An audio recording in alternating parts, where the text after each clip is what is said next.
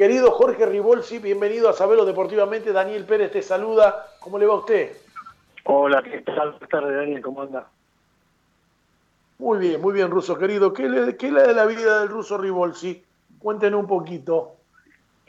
Y en este momento un poco lo que estamos, como estamos todos, ¿no? Con, con, cuidado, eh, respetando, eh, cuidándose, cuidando al otro, eh, tener un comportamiento acorde a la situación de, la que estamos viviendo, que realmente no es fácil, porque se hace difícil estar adentro, más que uno, bueno, ya tiene edad de riesgo, entonces es como que uno intenta cuidarse más, ¿no?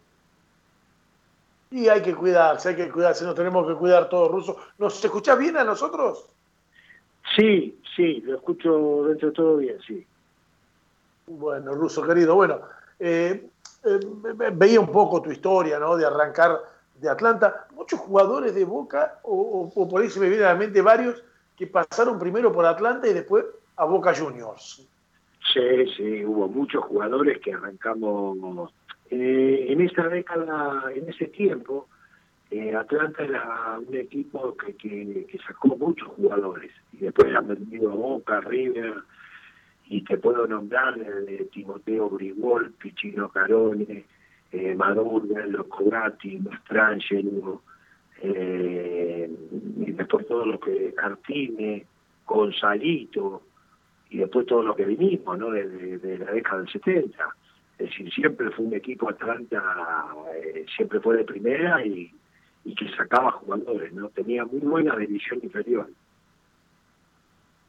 Russo, eh, se lo pregunta a cada uno lo que pasa por Boca Juniors. Uno, yo soy, te confieso, soy hincha de Racing, pero me tocó ir a, relatar, comentar partidos en la cancha de Boca cuando van los equipos tucumanos digo, eh, qué sensación de estar en la bombonera, ¿no?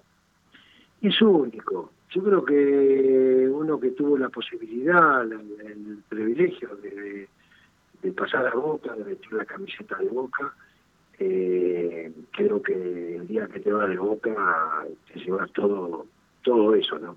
Eh, esa, esa, ese misterio que tiene el mundo Boca, esa vivencia que tiene el mundo Boca, esa exigencia, eh, ese aliento permanente del hincha de boca, esa bombonera, un estadio donde, donde, donde retumba todo, donde se escucha todo.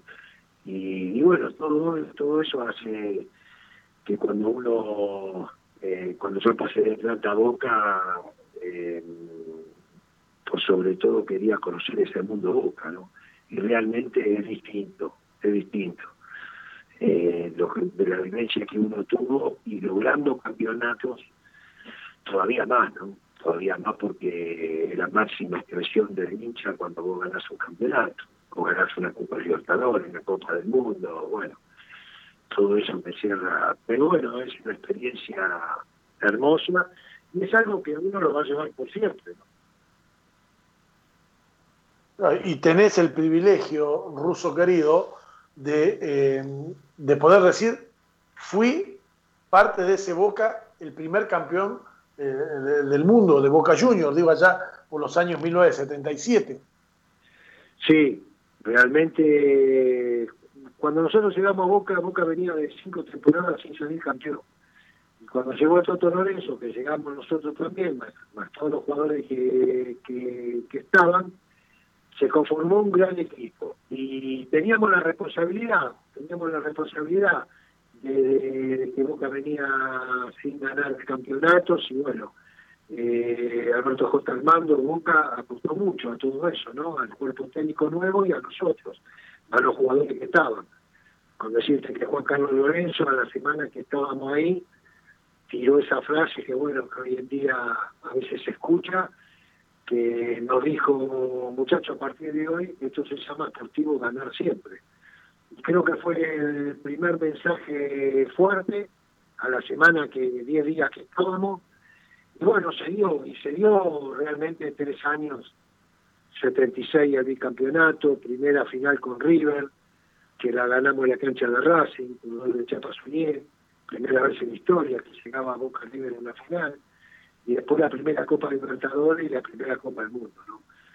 Así que fue realmente tres años eh, de título con un gran cuerpo técnico, con un gran plantel y, bueno, dándole al hincha de Boca eh, esa enorme alegría, ¿no? ¿Estuviste en la temporada que Maradona llega a Boca, Ruso, o fue justo cuando te fuiste? No, no, jugué sí. Estuve, lo que pasa es que jugué poco, porque principio del 81 había tenido un año en lo personal muy bueno en Boca, y en el año 81 me operan de menisco, la segunda operación, y ahí prácticamente habré jugado en el año, habré jugado 10 partidos, pero pero estuve todo el proceso ese cuando estuvo Diego, ¿no? Bueno, lo que es, ¿no? Lo que era las operaciones de menisco en aquel momento, ahora te hacen esa la parascópica, ahora te miran fuerte y te sacan el pedacito de menisco que está deteriorado, a la media hora ya estás jugando, ¿no? Digo, cambió, la, cambió la medicina. Nada que ver. Eh, chicos, eh, Daniel Millares, el señor Jorge, el ruso Rivolsi, usted lo trajo a la mesa, todo suyo. Abrazo grande, Jorge. ¿Cómo va la vida? ¿Qué tal? ¿Cómo te va? Encantado, un placer. Gracias, igual, Rusito. Gracias, gracias. Gracias por este lindo rato. Eh, a ver, vos viste que hoy el, tema. Yo iba a empezar por lo de tu hijo, porque me parece que ver a un hijo jugar con los mismos colores donde vos te iniciaste debe haber sido una sensación bárbara. Este, pero no quiero, no quiero emocionarte en eso. Pero decime en una, en una línea ¿Qué cosas te pueden haber venido a la cabeza de tu paso como jugador por esa institución? Querida institución del fútbol de ascenso. Y realmente, cuando lo vi con la camiseta de Atlanta, eh, retrocedí un poquito ¿no? en el tiempo y, bueno, eh, pasó por mi cabeza todos esos años de, juventud que pasé por la Atlanta, que me dio la posibilidad de, de, jugar en primera, que me dio la posibilidad en una venta Boca, eh, y bueno, y verlo jugar con la camiseta del Real fue una alegría enorme, pero también nervioso, ¿no? Porque fíjate cómo es, eh, que uno siempre eh, el hincha o apuesta de que, bueno, eh, Rivolsi, Rivolsi mejor, igual, eh, o, la exigencia es otra, pero nervios propios al ver un hijo jugar, ¿no? Pero una alegría enorme, la verdad que fue una emoción linda de, verlo jugar con la camiseta de Atlanta. Y metiéndote hoy en el presente, ¿te hubieras querido involucrar eh, a tu manera? Después podríamos hablar de las formas. En el mundo Boca, o, no lo haces más porque hay cosas en las cuales no coincidís o no compartís. No, eh, no coincidía eh, con anterior eh, no que no coincidía, eh, tenía diferencias, estaba en la época anterior, ¿no? Cuando, en la época de Angelisi. Pero estuve trabajando para Boca Interior con Roico Ferrari, en la Mutual, que actualmente estamos en la Mutual, y realmente decidí irme con con Roico Ferrari y con José Veraldi. Apostar de, ese lugar, desde lo deportivo, junto a Márcico, a la Junta. Eh, y bueno, eh, perdimos, perdimos bien, eh, pero orgulloso de, haber compartido esas elecciones de la mano de Veraldi y de Roico Ferrari, ¿no? Mm. Obviamente que cuando uno habla de Jorge Rivolsi, habla de un, una parte grande de esta historia. Ah, no te pregunté en el comienzo y me hubiera gustado porque seguramente tendrás unas cuestiones. Hoy, uno de los jugadores que en algún momento con, con el Chapa Suñé quedaron libres de boca. Eh, está pasando un momento muy difícil de, salud. Eh, ¿Sabés cómo está actualmente Silvio Marzolini? Y está ahí, está ahí eh, la última información que tengo, que bueno, que ahí, que no, que no progresa en, la salud, pero bueno, eh, uno reza, eh, Silvio, yo lo tuve de técnico, eh, realmente como jugador, como jugador fue Gabriel y Gastón. porque yo creo que, no creo, es decir, yo digo que para mí fue el mejor lateral. Eh, en el Mundial 66 fue el mejor número 3 del Mundial. Realmente un jugador extraordinario, ¿no? Y aparte como tipo, yo lo tuve de técnico en el 81. Muchacho gran persona. Eh, gran persona, humilde, eh, todo, todo, todo eso que él tenía en los hombros de ser el mejor número 3 del mundo, eh, la verdad que no se notaba, ¿no? No se notaba para nada. Una humildad, pero un gran tipo, un gran tipo. Así que bueno, esperemos que, que, nos dé una mano Dios y, que lo sigamos teniendo, ¿no? Ojalá, esperamos, bregamos por ello y, y, ojalá pueda realmente ser así. Eh, hoy la situación de Boca es importante y tratar de alguna manera de, acomodar las historias para cuando vuelva al fútbol. Y en medio de todo ello está todavía ahí el teje y afloje eh, de un jugador que creo que para el hincha de Boca es importantísimo, en la vida de Boca hoy es importantísimo. Y tengo que preguntarle a Jorge Rebolsi, siendo el riñón y habiendo sido eh, de la parte de la vida de Boca, eh, ¿qué, qué, qué, mm, pensamiento tenés al respecto del arreglo, de no, de que sí, que esto, aquello, o ningunearlo en algún momento como se hizo con Carlos Tevez? Mira, eh, bueno, eso fue ya, gracias a Dios, eh, yo decía que, el único, eh, que yo tenía dos preguntas para hacerme y que las encontré rápidamente, ¿no? por conocer Boca, por haber metido la camiseta de Boca y haber estado tantos años eh, la primera pregunta que yo me hice, ¿en qué lugar está Boca? Y la respuesta es simple, Boca está por encima de todo, de cualquier nombre, sea dirigente, técnico, jugador, Boca está por encima de todo. Eh, y la segunda pregunta, ¿quién arregla esto? Cuando estaba el tema de... Y también una respuesta simple, encontré donde la respuesta era que se juntara Ramón con, con Carlos Tevez que se arreglaba. Es decir, me echaba yo dos y, pasó por ahí, ¿no? Y pasó por ahí. Creo que también el tiempo, el demasiado tiempo que, que, uno se toma de las dos partes, tanto de la parte de, gerencial como de la parte del jugador, a no, a no estar en fútbol, a tener un tiempo, pero bueno, se tiró un poquito, pero gracias a Dios eh, se llegó un arreglo, ¿no? Porque son dos ídolos, lo de Román eh, en, un, en, un, lugar nuevo para él, pero con mucha inteligencia y lo ha demostrado apenas asumieron en Boca, de traer a Miguel Russo, eh, un acierto tremendo. Aparte uno lo conoce a Miguel, ¿no? y aparte haber estado en Boca, haber ganado la Copa Libertadores, la última, y la confianza, eh, que le dio al, jugador, eh, muchos aciertos de, de, Miguel, ¿no? por eso ganó el campeonato, este campeonato bien, para mí lo ganó bien, algunos dicen que lo perdió River, yo creo que no, porque si Boca no hubiera ganado, eh, River hubiera sido campeón, pues llevaba tres puntos.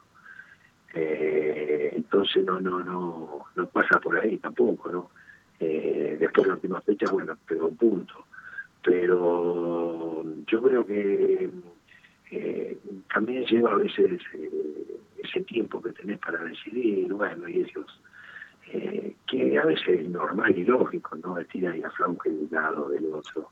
Pero bueno, ya se tiene que ir preparando, porque si Dios quiere, bueno, ojalá que venga prontamente al fútbol.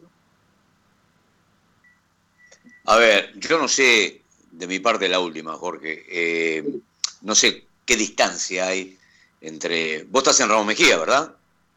Eh, nací en Ramos Mejía, viví casi toda mi vida ahí, ahora estoy acá en Villaluro. Bueno, Villaluro, lindo el barrio también. Bueno, Majata Villaluro, no sé qué distancia hay, pero ¿me querés contar y contarle a la gente de Sabelo por qué hay una peña en Manhattan que lleva tu nombre? ¿Cómo surgió todo eso? Una cosa de loco, ¿no? Es de locos. No, Boca tiene, Boca tiene muchas eh, peñas en el, en el exterior tiene muchas. Eh, una de ellas fue que me invitó, yo, como te decía antes, estaba en Boca Interior y Exterior. Íbamos, eh, bueno, cuando se cumplía aniversario, hemos recorrido toda la peña del país y me invitaron a la de Nueva York. Y fui y me encontré con, cuatro muchachos, por supuesto, argentinos, hincha de boca, fana de boca, y que realmente estaban haciendo un trabajo hermoso y lo siguen haciendo, donde son solidarios con, con, gente de Nueva York, con colegios de pobres, eh, con gente de Chaco, con chicos. Ellos mandan uno o dos containers por año a Chaco, eh, a los colegios, eh, de, útiles, ropa, y realmente un trabajo enorme hacen. Y bueno, nos hicimos muy amigos, muy pero muy amigos, que, que bueno, que en el 2017 creo que fue, fuimos con Coco, no, cuando fue el centenario de la Copa América, que se jugó en Estados Unidos. Habíamos ido con Coco, yo empecé a ir todos los años, y bueno, y ese año que fuimos a ver la Copa América, eh, ahí me dieron la noticia, eh, la bienvenida de ser padrino, con una bandera ahí, bueno, para mí una emoción bárbaro.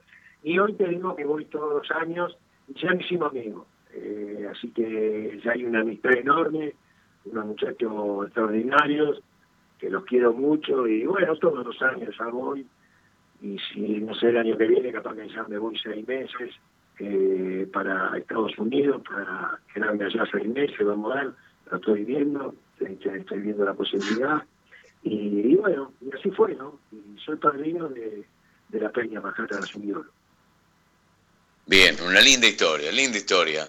Más hincha de boca que se suban a la cuestión. Dani.